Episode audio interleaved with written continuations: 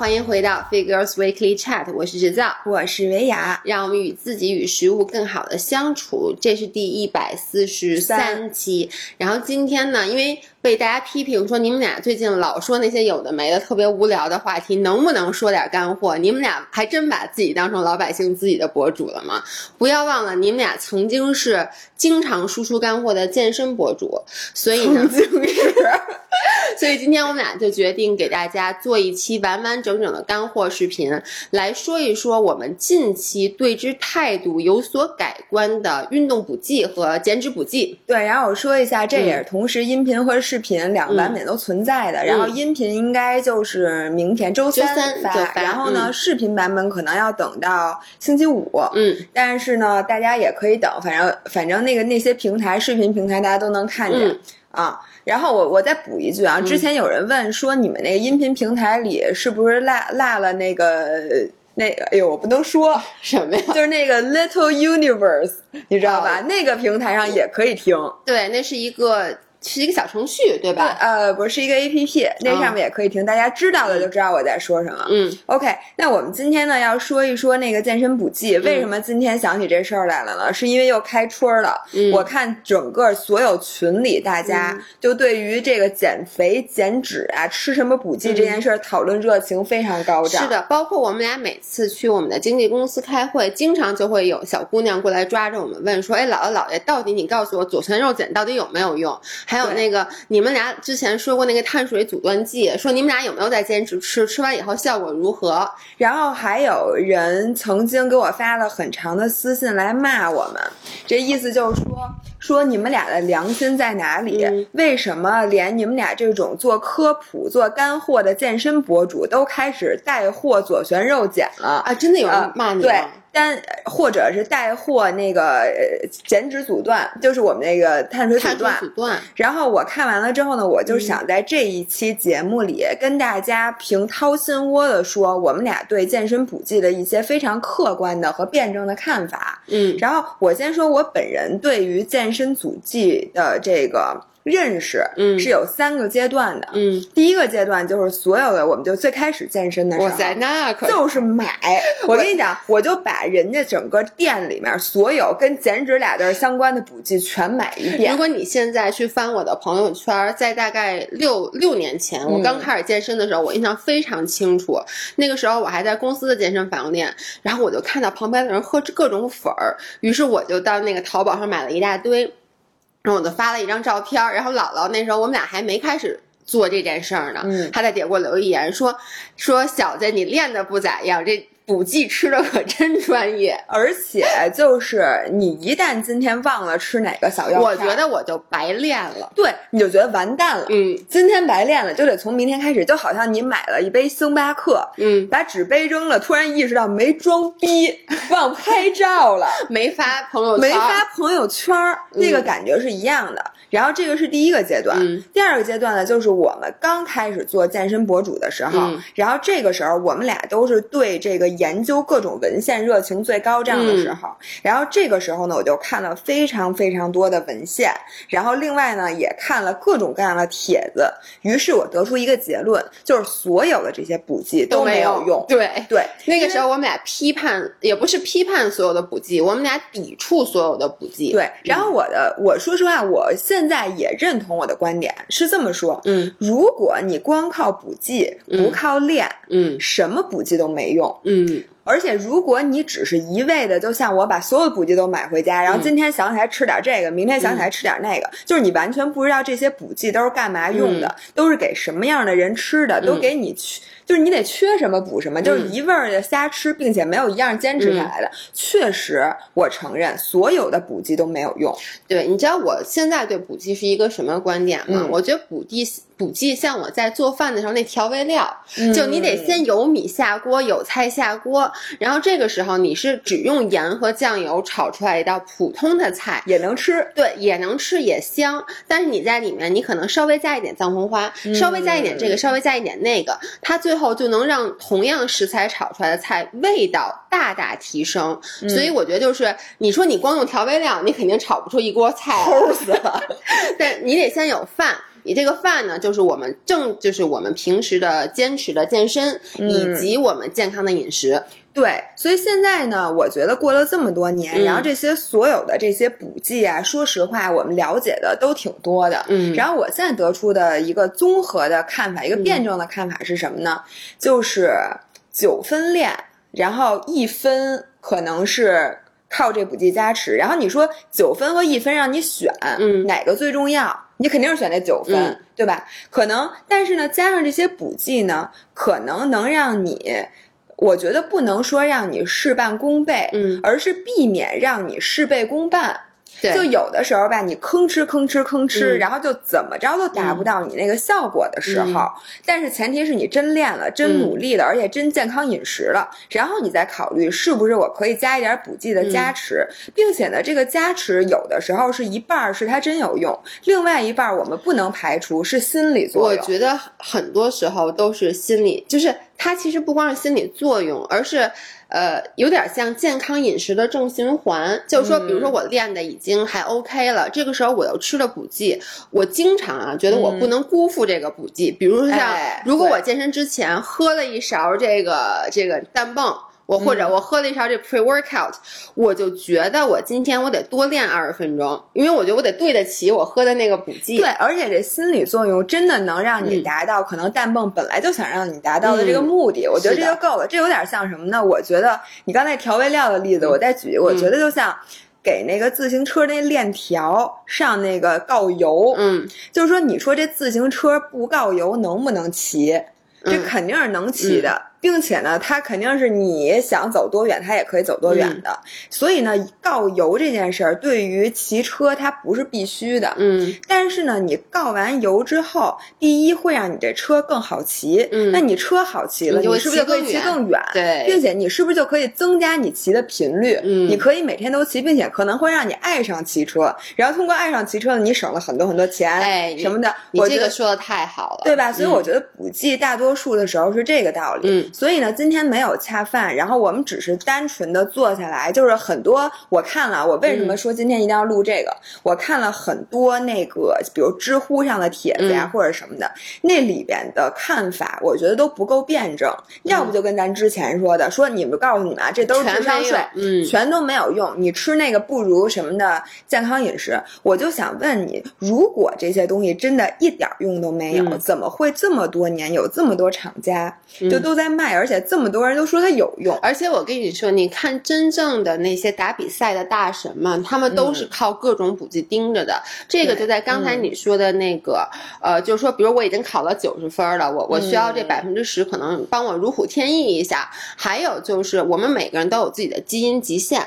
对，比如说像我，我已经每天在我力所能及的情况下去练，去健康的吃了，那这个时候可能我就达到了人为的极限。嗯，而这个时候一点点补剂有可能去推我一把，帮我推过这个极限。其实这也是为什么那么多你说那些欧美练的那些。打比基尼比赛那些大神厉害不厉害？那你说他们为什么真的？他们所有的补剂都吃。他们你说这玩意儿要没用，那他们应该是最专业的人。他们为什么还去吃？他可能是看了别人都吃，他觉得他不吃就赢不了比赛。其实有这个心态，而且就是他们自己之前就说过，说我不知道这些东西到底哪个会有百分之七十的用，哪个只有百分之五，哪个只有百分之七。但是加在一起这个 combination，在我经济条件允许的情况下，我去。吃肯定比我不吃要好，对。然后这里面咱们这样，咱们把这所有补剂，咱们分为先分两大类吧。第一类是跟减肥、减脂有关的，咱们先说，因为我相信这是五人最关心的。第二类就是一些综合的补剂，比如说像蛋白质啊、肌酸、氮泵，就这些大家在那个旗舰店里都能看见的。然后我们就怎么辩证呢？啊，我们就先说这个东西的有用的前提是什么，然后对什么样的人嗯有用，对什么样的人没用，嗯，就咱们大概就把这些给大家说出来，让大家参考一下。然后我们也是试着说啊，有的时候说的如果有哪些地方说的是说的不对，请大家指正啊，也不用评论区看，你们就听着就完了。那不行，就别当真，科学的态度，凭什么不当真？嗯，那我先说被大家抨击最惨烈的左旋肉碱，因为你一搜左旋肉碱，碱，市面上哎呦太多的帖子都在说它没用，但是有更多的帖子在说它有用。嗯，然后我先解释一下，左旋肉碱它其实是肉碱的一种，然后这个肉碱其实是广泛存在于这个呃你摄入的很多肉类，尤其是红肉里面的蛋类。对，然后它是干什么用的呢？它是帮助你把脂肪运送到线粒体里面去代谢。对，这就是比如说你在运动的过程中，然后你现在不是想燃脂嘛？嗯，然后左旋肉碱就是那个搬运工，他帮你把那脂肪细胞，然后搬到那炉炉子里烧，烧完之后那个能量来给你用。对，然后，呃，这个就是为什么左旋肉碱它官方的那个功效里面叫燃脂，对，是加速脂肪的燃烧，嗯，然后这个。让脂更多脂肪参与代谢，嗯，然后并且呢，它有抗疲劳的作用，嗯，呃，然后为什么有人说它没用呢？第一个就是因为它是一种天然的存在于很多食物里边的东西，嗯，对吧？第二个呢，他们就觉得它的这个燃脂的效力在很多官方的研究里面没有被证明有用，嗯，对。然后这里我觉得啊，第一就是。呃，大多数人，如果你的这个膳食结构里面不缺肉，就比如说你每天都补充肉，嗯，并并且你不做长时间大量的有氧，嗯，就是你可能每天只是运动二十分钟。半个小时这种，一个小时以内吧，我觉得都差不多。那他写的是四十分钟，就是你人体自身每个人都应该够用四十分钟，就这个左旋肉碱，嗯，所以呢是不需要额外补充的。那什么人可能会缺左旋肉碱？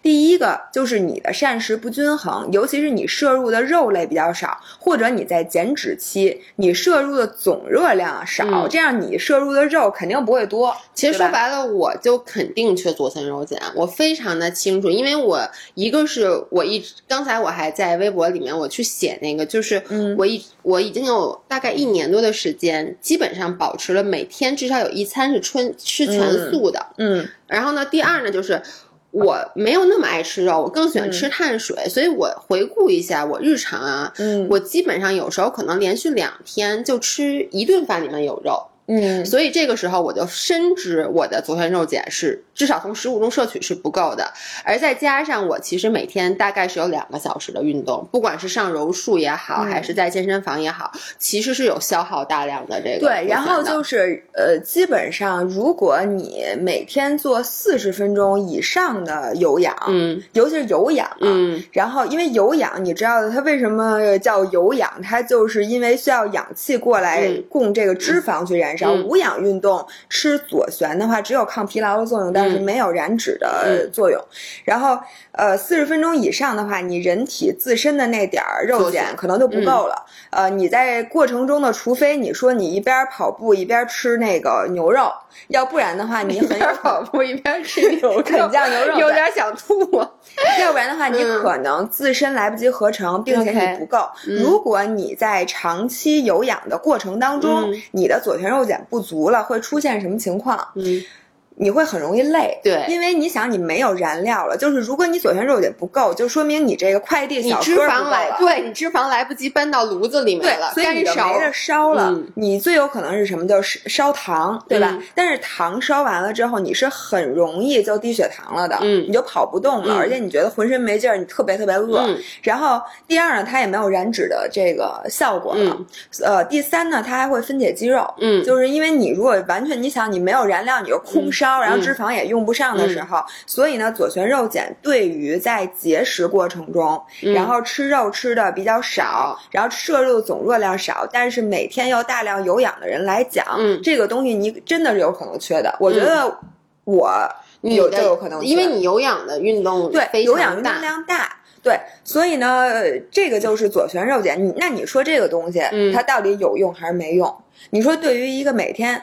就是比如说张涵，嗯，对吧？天天吃很多肉，他还不怎么做有氧，那他肯定是不用吃左旋肉碱的。但对于咱们样的人来讲，他肯定就是有用的。所以听上去，哎，你觉不觉得我我胡说的？女生比男生更容易吃左旋，因为大部分女生第一肉都吃的比较少，第二就是女生比较爱做有氧，或者这么说吧，你减脂期，坦白讲啊，做有氧效果还是比较好。优于做力量训练的。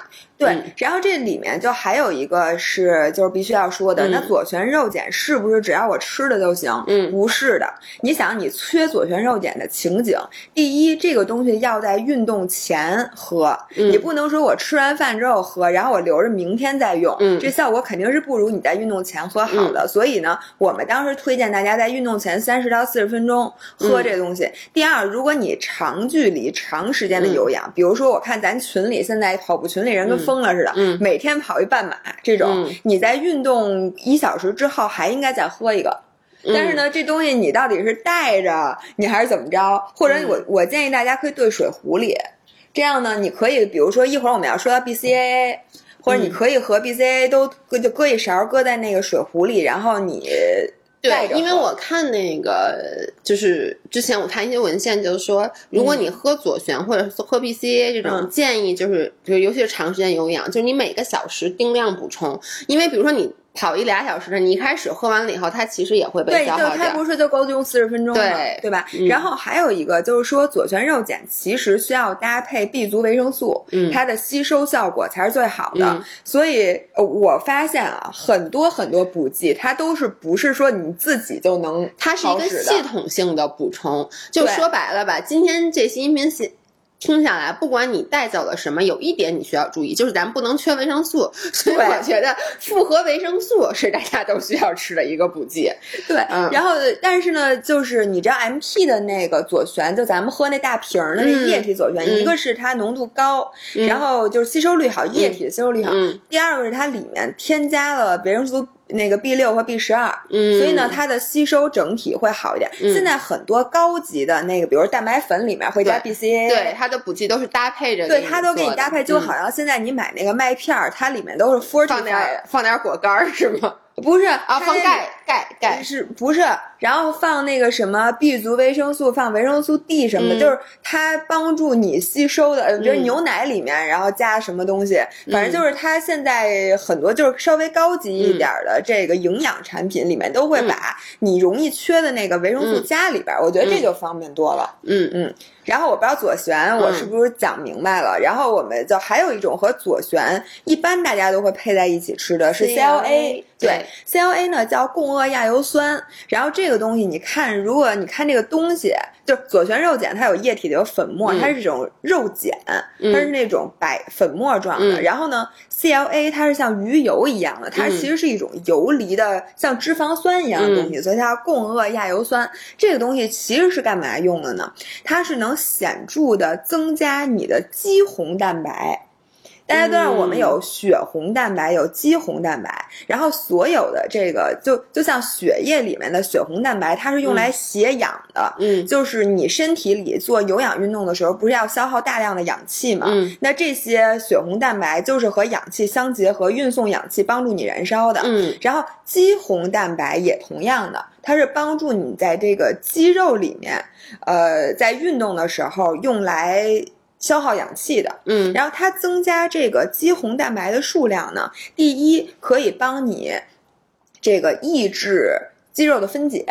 你想啊，你这个它血氧能力强了之后，它就不会再用分解肌肉这种方式来供能，嗯，对吧？第二呢，可以抗疲劳，嗯，这个大家都很好。基本上所有的这些补剂，其实它都有一个抗疲劳的效果，因为它是让你变得更加有力嘛。对，没错。第三个呢，它可以显著的增加瘦体重，并且促进脂肪的分解。所以呢，这个东西如果说叫怎么说呢，它是也是存在于肉类和奶制品里面的，然后而且它不能被身体直接的合成。啊，对，这个我觉得是一个非常重要的，因为一会儿我们会说到很多的东西，比如像 glutamine，其实你的身体是会去自行，它不是必须的氨基酸这些东西，但是 CLA 是你自己就是分解不来，你自己生产不来，所以如果说你平时还是像我这样，你吃的东西比较偏素，你吃碳水 base 为主的东西，那你其实可能就比较缺。对，然后呢，这还有别的吗？就是减脂补剂里面，我觉得最常见的就是左旋肉碱和 CLA。然后这个这两样补剂呢，我再综合一下，就是首先啊，嗯，如果减脂补剂有效的第一个大前提是你这个得有热量缺口。嗯，如果你每天胡吃海塞，嗯，然后你再用有效的减脂补剂，你也减不了脂。嗯，所以第一是有这个。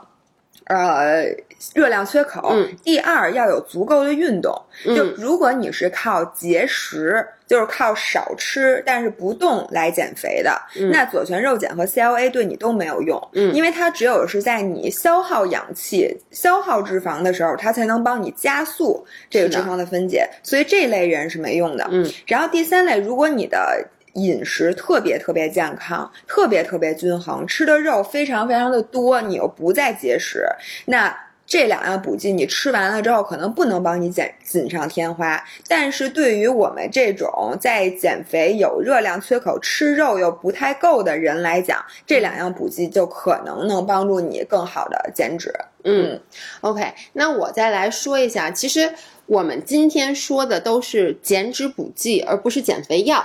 对，就是减肥药。我我之前跟大家分享过了，原来在上大学的时候，这样减肥药呢，其实咱们当时就是有一系列的音频的付费节目，大家现在仍然可以买，叫《科学大吃》。那一期里有至少三期，老爷把所有的减肥药的原理和到底有没有用给大家都列了一遍，而且那个音频课一点都不贵，所以大家二十九块九，反正大家可以去买了听听。那个说的真的很好叫叫《科学的大吃》，就在 Fit for Life 这个专辑底下。我们那个这个是在那个西马。那个平台上面的，OK，我接着说啊，那我们今天不说减肥药，我们只说减呃减脂补剂，嗯，呃，也就是说，什么叫补剂？补剂类的东西呢，就是国家获批的，它是温和的，几乎没有任何副作用的这个补剂类产品。嗯，那现在市面上比较流行的，除了像左旋肉碱，我我补充一句啊，为什么左旋肉碱受到很多诟病？也是因为你知道你在某宝上，如果你搜左旋肉碱，你会出来很多东西，叫左旋肉碱咖啡、左旋肉碱这个、左旋肉碱那。那个，然后你仔细去评论区看，都说什么吃完以后是什么心跳特别快，然后会掉头发，会就是。我怎么形容啊？会手心出汗等等等等一系列的副作用。那这些副作用不是左旋肉碱带来的。一般这种药里面，它其实是添加了一些禁药，叫西部曲明。这个西部曲明是控制中枢神经的一种减脂药，现在已经被国家甚至就是美国啊，什么欧洲全部都是禁用的。因此，大家买左旋肉碱的时候一定要注意，你需要去买补剂类的左旋肉碱。对，就买那个大品牌，然后正规的，不要去买一些什么左旋肉碱。咖啡那个太火了，你知道吗？嗯，然后呢，我接下来说的这个呢是。我们被问到最多的，它叫碳水阻断剂。其实碳水阻断剂呢，另外一个名字叫做白芸豆粉，近几年也特别的火。这个也是我们被骂的很多的，就说你们俩竟然那个代言呃那 M P 的白芸豆粉，就是我们其实是有给大家，也不是做过推荐，我就叫做分享吧。就是这个白白芸豆粉。那其实老爷早在两年前专门出过一期干货的文章，嗯，是从辩证的角度去看这个。碳水阻断剂的，你给大家总结一下。对我给大家总结，我先跟大家说一下碳水阻断剂它的原理是什么。听上去很简单，就是你吃到碳，你吃碳水，它阻断碳水的吸收，的确也是这样子。但是在这里需要去明确的几点，第一就是什么是碳水。其实与其说它叫碳水阻断剂，不如说它叫淀粉阻断剂。也就是说，我们比如说吃一个东西进到嘴里面，先说啊，碳水化合物包括了单糖、双糖和多糖。嗯，那。单糖就是比如果糖这种，比如你吃蜂蜜，它去到嘴里一下就被吸收了。双糖就是蔗糖，那蔗糖呢？比如说我们吃的所有的白砂糖啊，就是精加工食品这些添加糖，白糖对，添加的白糖，这个碳水阻断剂对它是不管不管的。所以水果是不管用的，水果是不管用的，冰激凌是不管用的，巧克力是不管用的。那它对什么管用呢？它对这个碳水，也就是说多链的这个碳水化合物基本上是主食，对吧？对，包括什么面包啊、米。饭啊，馒头啊，这些东西，为什么呢？因为这些东西我们吃到肚子里以后啊，它会在我们的小肠里被碳水酶所分解，碳水酶会把这个碳呃淀粉给分解成单呃单糖葡萄糖，然后身体把它消化吸收。嗯，于是碳水阻断剂的原理呢，就这白芸豆的原理呢，是它去依附在这个呃淀粉。淀粉酶的这个上面，也就是说，你看淀粉酶本来是用来消耗这个淀粉的，结果它事先被白芸豆给阻给附在上面了，它就没办法去消化这个碳呃淀粉了。于是呢，我们这个淀粉就被排出体外了。那听上去这个原理是非常非常好的，就是这也是为什么很多人会觉得碳水控们真的有救了。但是呢，它里面还是有一个很大的 bug 在。嗯，第一就是碳水阻断剂。或者我们说还我们管叫淀粉阻断剂啊，它阻断的不是淀粉本身，而是吸收淀粉的这个淀粉酶。嗯，那第一呢，就是它并不能研究显示啊，除非你吃很多很多很多的这个淀粉阻断剂。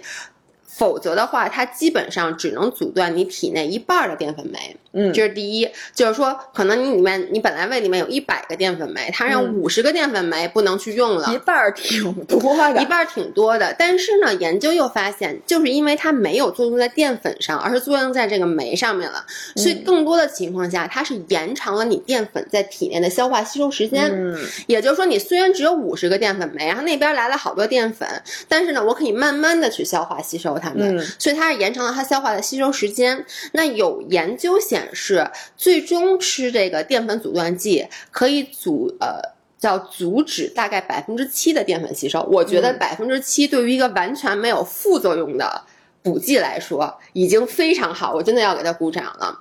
第二就是。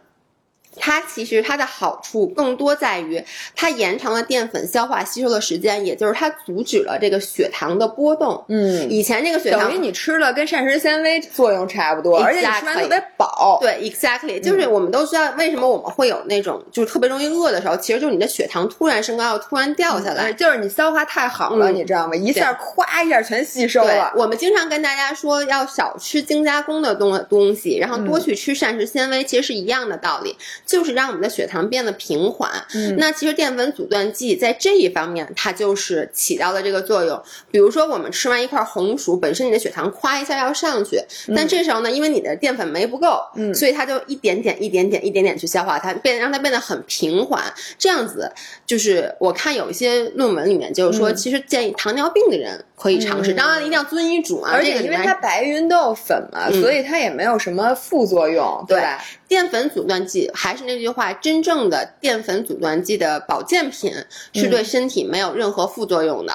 但是它，我其实吃淀粉阻断剂已经有可能有两年了吧，到现在，我我当然不是每天都坚持吃啊，有时候忘了。但是我觉得这是我坚持的非常好的一个补剂。第一，就是因为它没有任何副作用。嗯，然后第二呢，是我觉得。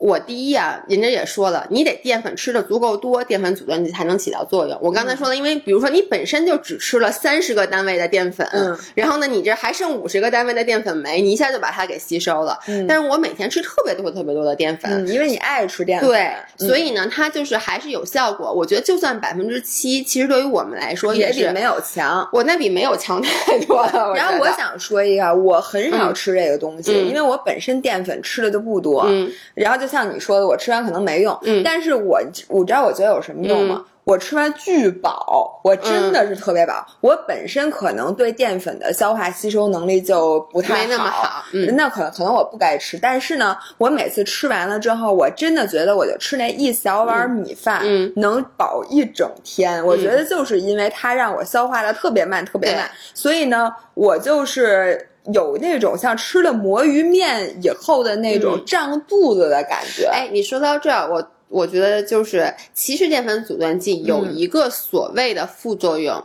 就是因为如果你吃了大量的淀粉，而这个时候你的淀粉酶有限的情况下，的确有。那百分之七的淀粉，或者可能百分之十的淀粉，你无法消化吸收，它就到大肠里了，嗯，所以会造成胀气，然后放屁，真的，然后那个肚子可能会那种绞，有点绞的感觉，以及放屁，那就是。我呀，对，以及等等问题，所以这。证明它有用了，就证明我个人是这么觉得的，就是所所以说，就到底淀粉阻断剂有多大的效果，我也不知道，因为我还。我就是他，我说了，它不像那种真正的减肥药那么强力，但是呢，以我每天吃淀粉的这个量来讲，我觉得吃这个阻断剂对于我来说是有一点作用的。还有一个什么作用呢？就是它是一个心理安慰。嗯，就是说很多人他暴饮暴食的那个 trigger，就是说我负罪感很强，因为我今天一下吃了俩面包、仨面包没控制住。但是呢，如果你提前吃了淀粉阻断剂，你会从心里觉得，哎。Ouais. 我这个其实有一些是没吸收的，我可能没有摄入那么多的热量，这样你今天还能继续健康的好好过。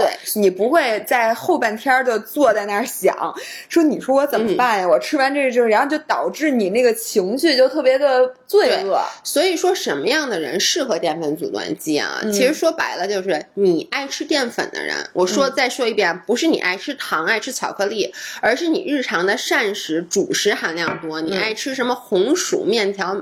南瓜这这些都算淀粉为主的人，还有一个我在这里，我们的视频停了。还有一个我在这里要提醒大家，就是吃淀粉阻断剂容易陷入一个不好的恶性循环，或者说是误区，就是你会觉得，哎，那我吃了淀粉阻断剂了，我是不是可以多吃一点碳碳水？你知道就会有种感觉，就是觉得。我药都吃了，我还不多吃一点碳水？但在这里，我一定要提醒大家，就是碳水阻断剂这个东西，它毕竟是一个补剂，它没有那么大的强效。你如果因为吃了一颗小药丸而觉得我可以今天多吃一个馒头，那你只会长胖。还是那句话，一切减脂补剂的前提是存在热量缺口，对它能够在热量缺口存在的情况下。帮助你更好的达到减脂目的。如果你现在有热量盈余，你每天多吃二百卡，你说我靠吃这个淀粉阻断剂能不能帮你减肥？只能让你帮你少胖一点，对吧？呃，理论上来说，如果你吃的主要是淀粉的话，是的。对，OK，那那个减脂补剂我们就说这些，然后咱们再说一说其他的健身常用的这些补剂。嗯，蛋白粉，第一个就是蛋白粉，蛋白粉，对，因为我觉得蛋白粉是我从。健身开始第吃的第一个入门级补剂，我也所有人都是。对对，就是比如你去健身房，你说我请一私教，女生啊开始练，然后教练就会跟你说，哎，你得吃点蛋白粉。嗯，那为什么要吃蛋白粉呢？其实我们都知道蛋白质的重要性，蛋白质是我们肌肉合成、细胞合成等等一些，它是我们身体的砖。在四年前，对我们第一次说蛋白粉的时候，我们就做了这比喻，我觉得特别好用。就是如果你的人体是一座房子的话，那蛋白质就是砖，嗯，就是你所有长的这些东西，你的五脏六腑、你指甲、头发、皮肤什么的，如果你的蛋白质不够，那你就是在为难你的身体，让它巧妇去为无米之炊。对，是的，尤其是我们都知道，健身其实减脂的同时，我们都希望肌肉不要流失，就没有人说希望我掉肌肉，因为肌肉第一它会使我们的线条非常好看，第二呢，肌肉可以加速我们的脂肪燃烧速率，也就是说，肌肉其实可以提高我们的基础代谢。所以在减脂的同时呢，我们怎么才能避免少掉肌肉？一个非常重要的就是要补充足够的蛋白质。那蛋白质我们都知道，蛋奶、海鲜，什么牛肉里面那蛋白质的含量都是够够的。但是它有两个问题，第一是贵，你知道，真的这个一点毛病就是我那天看帖子有一个比喻，他说特别对，他说你要能早中晚三餐都吃菲力牛排，你就完全不用吃蛋白粉。但问题是我们并吃不起，也不是，嗯，你要专挑那 ribeye 呀什么的吃，那太肥了。对，吃完了之后你什么都不用吃，你就超标了。人家说那是菲力牛排，你看人说的更贵的 filet mignon，好吧。一个是这个，还有一个就是刚才姥姥说的这个，就是从。Financially 它很贵，其实从热量的角度来讲，它依旧很贵，是因为除非我们一直都吃蛋白，就是鸡蛋白，否则的话，不管你是吃牛肉也好，鸡肉也好，甚至虾也好，鸡肉可以，其实，但鸡肉有点难，就是没那么没那么好吃，它其实都有一些附加的脂肪，也就是说它的热量都没有那么的低，所以我们在补充蛋白质，你说我好不容易减脂，我每天想营造出两百卡热量缺口，然后我就因为了把蛋白质不够蛋白。白质，对我为了把蛋白质吃足了，我吃两口那个牛排，结果又把这热量给补回来了。因此，在减脂期呢，如果你想吃够蛋白质，尤其我们推荐蛋白粉。而且我刚才还看到一个研究特别有意思，就是说他给那个人就是吃蛋白，呃，它是一个研究啊，就是让人都吃一样。热量的披萨，就是给他一样热量的披萨。嗯，但是呢，在那个事先好像是给他吃蛋白质，吃十克、二十克、三十克、四十克，然后呢，最后是。看他最后总热量摄入是多少，就发现吃了蛋白质的人，他往往会吃更少的披萨，而加起来，他蛋白质加上这个蛋白粉啊，加上这个披萨的总热量，就是吃最多蛋白粉的人，他的总热量摄入是最低的。嗯，因此吃蛋白粉是可以帮助你在减脂期。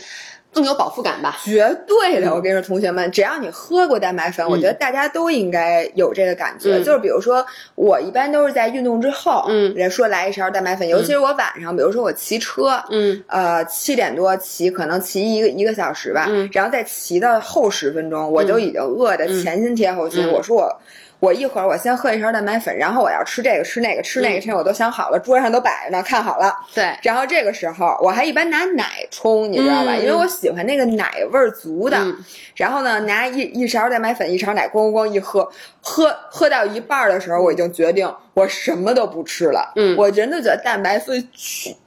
蛋白粉巨饱腹，对，就是蛋白质本身的饱腹感强，而且在我们都知道，我们有一个消耗热量消耗叫食物热食物热效应，对。对，就是说我们吃进去这个食物，我们身体总需要消化吸收它吧，那所消耗的热量，蛋白质是最高的，远高于碳水和脂肪，就是蛋白质难消化呗，它需要动用更多的能量去消化它。然后我们说一下啊，就是虽然说我们说了四年了，但是很多人还是不知道自己到底吃的够不够蛋白质。我先说啊，如果一个正常的，咱们就说中等身材的女生吧，然后按你就按五十公斤来算，那你每天应该摄入，我觉得至少七十克的蛋白质。差不多吧，五十乘以它其实是你体重的公斤数，嗯，乘以一点二到一点五嘛。对，就乘以我一般都直接拿一点二到一点四来算，就是这个是你大概的。那一点四就是七十，一点四就是七十啊！你数学真好，我都算不出来。就是说，大概对于一个就是你的体重的公斤数乘以一点二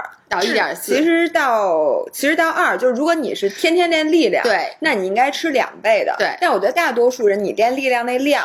嗯，我都不用吃那么太多，因为你吃蛋白质吃多了，它依然是额外的热量，它就是它一它就是转，其实就是转化成脂肪了，所以你也不用吃那么多。但是呢，就是咱们就说按照七十克蛋白质来吃，你需要吃多少鸡蛋呢？呃，一一个鸡蛋里面基本上六克蛋白质，你需要吃十十十一点五个鸡蛋，嚯！而且十一点五个鸡蛋是多少卡呢？一个鸡蛋八十卡。对你，你们家鸡蛋那么大呢？我们家鸡蛋七十卡，你怎么知道你们家鸡蛋七十卡？我一直按七十二卡来算的，因为我知道八十卡。我那买 Fitness Pal 一输入就是七十二，没有，就就按八十算。八十是正常的大鸡蛋，你就呃八十卡，咱算十个鸡蛋就八百卡了，这咱真吃不起，吃这鸡蛋，对吧？但是蛋白粉呢，比如说一勺大概多少？二十克蛋白质，然后才不到一百卡，对。对吧？所以这个这一勺蛋白粉喝下去值。对，而且蛋白粉的那个吸收效果是更快速的，就是它那个是就是冲完了以后它会更快速的。然后好多人说我不知道怎么吃蛋白粉，就是他觉得光喝是没有意意思的。其实我怎么着抹脸上？不，我现在已经从来不喝蛋白粉了。我真的从来都不。你都拿它做各种甜品。我都拿它做各种甜品，一个是比如说蛋白粉啊，如果我是想喝的话，我也会拿就是。呃，比如加点菠菜，然后加点什么巧克力粉，就是我把它打成奶昔，加点就各种东西，就把它弄，然后各种味道的蛋白加点香精，适合做各种味道的香蕉。对，然后我还会用它去做冰激凌，然后做早餐煎蛋饼，做那个 muffin 然后我跟你说，就是这次我们会应该会上一个 MP 的那个透明蛋白粉。嗯，这透明蛋白粉它是果味儿的，就是它有一个那个桃子茶味儿的，然后什么那个柠檬茶味儿的，然后这个特别。适合夏天，嗯，我就开一罐苏打水，本身也是零糖零热量的，对，然后把那个，然后把那个放进去，就是那个元气森林那味儿，对。所以呢，如果你不想在夏天喝一杯特别厚重的那个东西，这也是很多女生说说觉得喝蛋白粉太腻了，对，它其实就是有一些，因为很多蛋白粉真的很齁，嗯，然后很甜，嗯，然后或者那个味道吧，就是我我是这样的，我喝任意一种口味的蛋白粉，我都喝不完一袋，我都已经不行了。就我再也不想喝。所以我建议大家，我们之前说过好多次，即使是我们自己在直播间卖，我们也建议大家买蛋白粉，买小包装的。哎，蛋白粉会过期的。哎，我，你记不记得我三年前买过一个五公斤的蛋白粉？那个时候咱们还没有和 M P 合作，我自己真金白银买的，所以我舍不得扔。现在在我那个柜子里还至少得有三点五公斤，所以一定要买小的，然后多买几种不同的口味。嗯，对。然后除了蛋白粉以外，其实我觉得健身最常用的有那个，比如说肌酸。然后肌酸这个东西呢，其实是算就是如果我们看这个美国呀或者澳洲，它分类它会把补剂分为 A、B、C 或者一二三三类。那 A 类呢是它最推荐的，也是最多文献里证实的，呃有效的。那这里面除了蛋白粉是首当其冲的，就所有人基本上都会喝。但咖啡因对，然后还有就是肌酸。那肌酸这个东西对大多数女生都可能不了解，但是我也喝了很长时间的肌酸。然后肌酸这东西是干嘛的？你们知道，甭管我们的人体做任何一样运动，就是你让你的肌肉动一下，比如说我现在做这个动作，那它需要消耗的东西叫做 ATP。嗯，其实那个那 ATP 这东西，你可以理解成，呃，你人体最后让这个。肌肉发出指令，它它所需的那个能量的最小单元，嗯，你就叫它 ATP 吧。然后肌酸这个东西是帮你合成 ATP 的，嗯，所以你知道肌酸这个东西，你这么听起来你就知道干嘛用的，就是让你的劲儿，让你的这个。肌肉能发更多的力气，因为大家 ATP 我们身体里其实没那么多啊。我先跟大家说，就什么时候我们用 ATP 去纯用 ATP，比如你冲刺，然后做立定跳远或者做 burpees，就 ATP 的存量并没有那么多。这也就是为什么我们平时在举铁的时候，你会发现。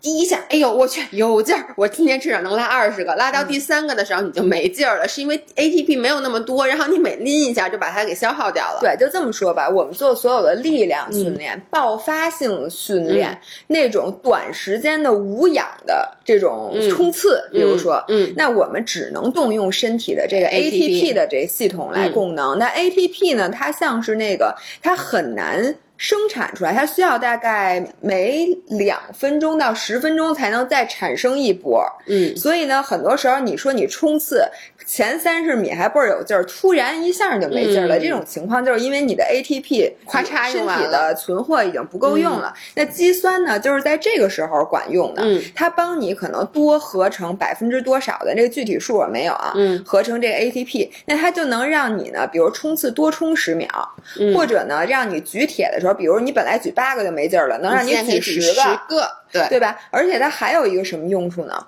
它可以帮你肌肉迅速的充血，让你的肌肉看起来显得大。对，就是肌肉，就肌酸这个东西，它是吸水的。嗯，吸完水之后，会让你整个肌肉显得非常的饱满。嗯，所以呢，呃，它这个我吃肌酸的时候，我觉得就是它让我显得肌肉非常饱满这件事儿，我太有感触了。对，因为这个吃肌酸啊是需要 loading 的，就是最开始呢，你需要连续几天，然后每天吃两勺肌酸。嗯，以连续一个星期之后，嗯，你身体里存货的这个肌酸补充就算完成。成了，然后之后呢，你每天就要降到每天只吃一勺，嗯然后在那段时间里面，我觉得我的臀，嗯，我的这个胳膊，嗯，然后我的这个所有的肌肉都是看起来一下子那个训练痕迹就满满的，但是有一个什么副作用呢？就是你的体重一下子就会长一两，因为它储水，对，因为它储水。这个时候，如果你再去吃一顿重庆火锅，那么第二天你会长四斤。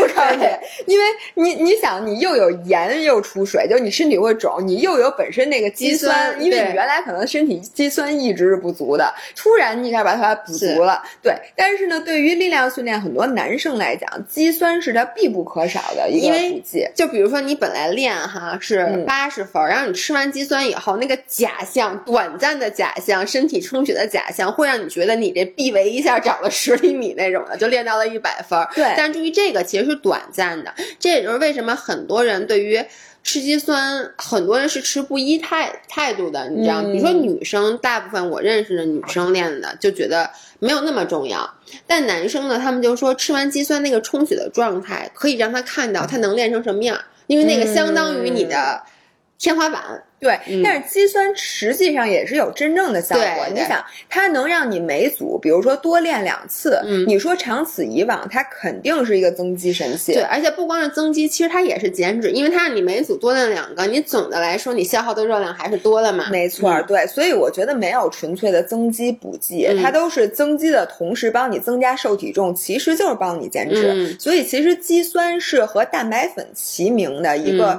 全世界公认的有用，并且没有什么副作用的补剂。嗯，对，它对这个力量训练的人群，嗯，其实我觉得是应该吃的。嗯对，然后对于你知道我，我现在也我这回跑马拉松我也带着肌酸，因为呢，肌酸这个东西它会增加你的那个爆发力，并且抗神经中枢的疲劳，所以呢，呃，肌酸和 BCAA 在做长距离的这个有氧的过程中以及之后，其实都是应该补充的，所以我这次都带着了，当然盐丸、乳酸丸也都带着了。OK，那你知道你还应该带什么吗？Glutamine。哦，谷氨酰，哎，中文我老记不住。谷氨酰胺，对我一直都管，对，就是谷氨酰胺。我老记不住这个中文的名字，没关系。glutamine 是我除了我，我先说一下，我第一个吃的蛋白粉，嗯，第二个开始吃 BCAA，为什么呢？因为当时我一开始吃蛋白粉是为了，就是人家说你要补充蛋白质嘛，吃 BCAA 是因为当时练力量的时候，我的教也不是我的教练，就是那个大哥旁边那大哥跟我说，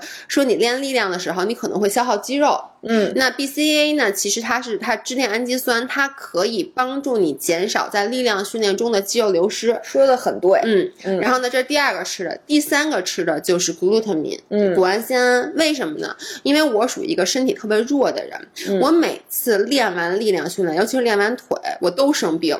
就我最开始练，或者你觉得你要生病了，就是你知道那种大家都有过那种，比如说你跑完马拉松，或者说你练完今天练完腿之后，你回到家里就觉得自己马上就要发烧了，然后身体特别虚弱。这个时候如果小风一吹，你马上就开始打喷嚏了，那种感觉其实就是你的抵抗力在你长时间高强度的运动之后会迅速的下降。对，而且你知道很多人练完力量训练以后容易拉肚子，我是之前拉肚子。紧张的、害怕的是吗？对。但很多人他其实是练完之后会拉肚子。那其实，在这种情况下，当时就是同样的那个健身房大哥建议我去吃了 glutamine。一开始呢，谷氨酰胺。谷氨酰胺。那一开始我吃谷氨酰胺的原因，是因为大哥跟我说，说吃这个可以帮助你增强抵抗力。嗯。然后，尤其是在你身体疲劳的情况下，为什么呢？因为谷氨酰胺首先啊，它本身是可以增强抵抗力，而且呢，我们都知道肠胃是身体的第二个大脑。嗯。然后。我们肠胃，肠胃壁一个非常重要的组成部分就是谷氨酰胺。嗯，然后在我们。力量训练就是高强度的力量训练，或者是跑马拉松这种啊，就是极度疲惫的情况下，身体有伤痛的情况下，我们的身体会迅速消耗掉肠胃壁上的这谷氨酰胺，嗯，于是就导致你的肠胃壁变得很脆弱。这也是为什么有的人会拉肚子。我说一下，就是我感觉太明显了，我每次就是长距离跑步，嗯，过程中我就觉得我的肠胃功能变得更差了，嗯，就是呃，你在运动。中间的时候，就很多时候，比如说我吃蛋白棒，我本来是没有事儿的，但是我在运动过程中，如果我很累，我吃的话，我发现我就消化不了了。然后在我呃训练结束之后的一段时间，我的肠胃能力就降降到了最低，嗯，然后吃什么东西都不消化。这个时候，其实谷氨酰胺对于那个增强这个肠胃的健康，对非常重要，非常重要。而且我我我有特别明显的感觉，就是我自从听那大哥说。每次在训练结束之后，我都是加一勺，我都买那个 M P 的那个没有味道的，因为要不然你喝的补剂太多了，又 B C A 又什么味儿都混了。我就买那个，它有那种没有味道的谷氨酰胺，我直接加到蛋白粉里面，嗯，然后就在运动之后喝。非常明显的体验就是，我觉得练完之后没有那么容易生病了，而且呢，其实谷氨酰胺还可以促进身体对营养物质的吸收，就是呃，因为它是肠胃嘛，对，而且你知道，就是如果是，而它还可以促进你身体生长激素和睾酮素的分泌。我们都知道，生生长激素和睾酮素都是合成类的，就是它可以让我们合成肌肉，所以很多你知道，咱们都是那种。一练，反正我啊，一练就巨壮，然后呢。根本不发愁练不壮的人，但其实有很多人，他身体是属于偏瘦型的，他很难合成肌肉。那这些人，就是我之前看过一个文献，就是给他们吃了谷氨酰胺，对于他们身体肌肉的合成是有非常明显的改变的。所以男生小瘦猴，然后练的不不不好的时候，可以吃促睾的东西，以及吃那个谷氨酰胺，然后再吃点肌酸。所以什么人适合吃点蛋白粉？所以什么人适合吃谷氨酰胺呢？就是像我说的，就如果你训练强度一般，然后你从从来也没觉得练完以后累，比如我每天就花个四十分钟在椭圆仪上走一走，那我觉得你是不需要吃谷氨酰胺的。但如果你是每一次都是那种高强度、大力量的训练，练完之后你深感疲惫，并且你肠胃比较脆弱的话，那我觉得谷氨酰胺，个人真的是非推呃非常推荐的。那我还想除了这个，我还想说一个，就是我自己，哎，你说咱俩老说运动补剂，确实没用，咱俩一个都没少吃。你还吃什么了吧？我吃 pre workout。哦，pre 就是其实我 pre workout 也叫氮泵，很多人都说氮泵到底是什么？氮泵啊，它不是一个补剂，它不是一个成分，它是。说我从来没吃过氮泵吗？你从来没。刚才跟我说完之后，你能不能给我俩？我这回喝马，我去跑马拉松之前，我来一个，我尝尝。哎，我倒是真的，一会儿我都蹦起来了，是吗？不不，我跟你说啊，氮泵是这样，因为每一个氮泵里面的呃含含的东西不一样，氮泵它不像那个就是。肌酸是一个东西，氮泵它里面往往含有很多种东西，所以氮泵它另外一个，它英文其实一般都叫 pre workout，也什么叫 pre workout？就是健身之前喝的一个补剂，它可以提高你在健身过程中的专注力和兴奋点，然后呢，提高你的肌耐力，并且提高你的肌力。还有种种的，那我给大家读一下，一般都会有什么啊？就是普遍的，第一，有很多都有咖啡因，嗯，然后第二，这是为什么？如果你喝普通的那种就是兴奋型的蛋泵，千万别晚上喝，喝完你就睡不着觉了。除非你就是不想睡觉。对，第二就是增加肌肉充血、泵感的这个瓜氨酸，还有抗疲劳的，比如像丙氨酸、牛磺酸，还有就是牛磺酸，这事大家都喝红牛。红牛，还有就是增加肌肌耐力。你刚才说的肌酸，一般肌酸在 pre workout 里面都是含有的。还有甜菜，还有一个甜菜碱，你知道就是自行车运动员在那个环法，比如说一赛段结束之后，都会赶紧去喝甜菜汁儿。所以我觉得那甜菜汁儿就是甜菜碱加上碳水。对，呃，甜菜碱的目的是什么？刚才姥姥说了，肌酸的目的是为了，比如说你这一一组能举十呃八个。能举八个，然后呢，你吃完肌酸以后，因为它增加你 ATP 的这个 APT 的那个储量储量，所以可能能让你举十个。嗯，那甜菜碱呢，其实是让你变得更有劲儿。也就是说，比如我之前硬拉只能拉六十公斤，然后我吃完甜菜碱以后，它可能能让我这一下能拉六十二公斤。我还以为一下拉一百二十公斤，它没有那么神奇。再说一遍，所有的补剂它其实它的效果都没有那么明显。然后呢，肌呃那个 pre workout 一般分两种。一种是我刚才说里面带兴奋剂的，这种大家其实大部分人吃的都是这种的，而我是带兴带咖啡因的带咖啡因的单泵，就是吃完以后倍儿兴奋，你知道吗？就是。会练的时候觉得特别起劲儿，而我一直吃的都是这种，它我现在才知道它中文叫做预锻炼型，就它里面不包含兴奋那个咖啡因，因此我是可以晚上吃的。我一般什么时候会去吃这个 pre workout？如果我今天上午去锻炼，我睡得饱饱的，吃得饱饱的，我状态特别好，我是不吃这个的。我觉得它，我觉得不需要。嗯，但是呢，我在比如说大姨妈前后，还有睡觉睡得不好的时候，或者有时候我晚上我去上柔术啊，我就觉得。这一天特别累，然后晚上又要打实战，那这个时候我都会去吃这 pre workout。就是你强努着去锻炼的时候，对它能就不说别的，我觉得第一它会让你的运动体验变好，就是大家都有过那种特别虚，觉得今天自己特别虚的时候去锻炼的时候，我觉得我每天都特别虚。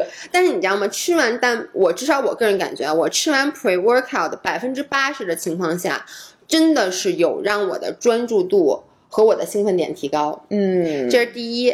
第二呢，就是我发现我吃完 pre workout 以后，确实是在力量上面比之前要强。我我从做力量训练感觉不明显啊，我就觉得我每次柔术打实战，如果我这之前吃了 pre workout，我今天实战会打的比较好。哎，那你是不是不能告诉他们呀？万一你柔术的同学以后他们他们他们经常喝，他们也经常喝。对，所以呢，什么这个也。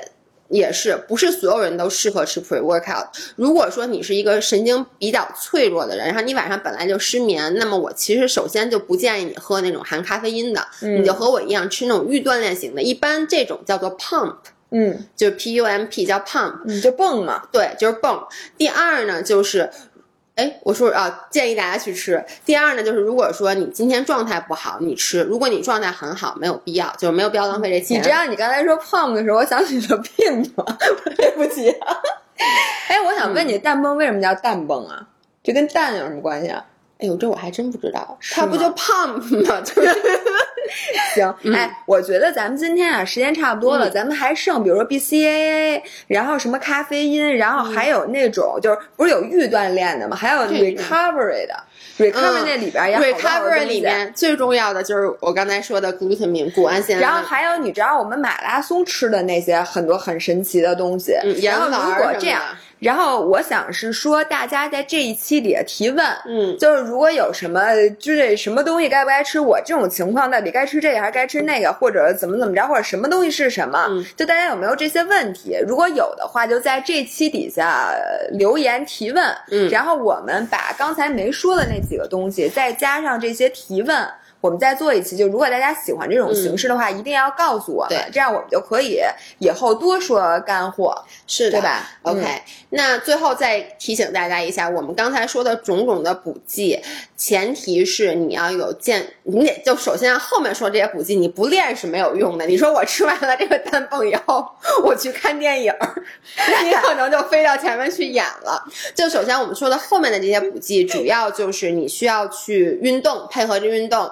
而像蛋白粉啊等等，包括像左旋肉碱这些，是你缺你吃，你要完全不缺，左旋肉就没有必要吃。对，左旋肉碱也得运动，唯一这里边可以不运动的是那白芸豆粉和那个蛋白质，这两个可以不运动，其他的好像都得运动，对，都得配合运动。对，然后呢，最后我再说一下，就是我们下一次直播的时间是四月十三号晚上八点，嗯，然后具体那个合集大家可以看这个平台。脖子上的这个平台里面应该会更新，然后里面会有买 protein 的一些东西，嗯，然后大家可以自己去按照需求来选择，嗯，对吧？行，那今天就到这里，嗯，我们周五再见，这是周五，哎，这是今天啊，这明天的哦，对，我们周五再见，拜拜，拜拜。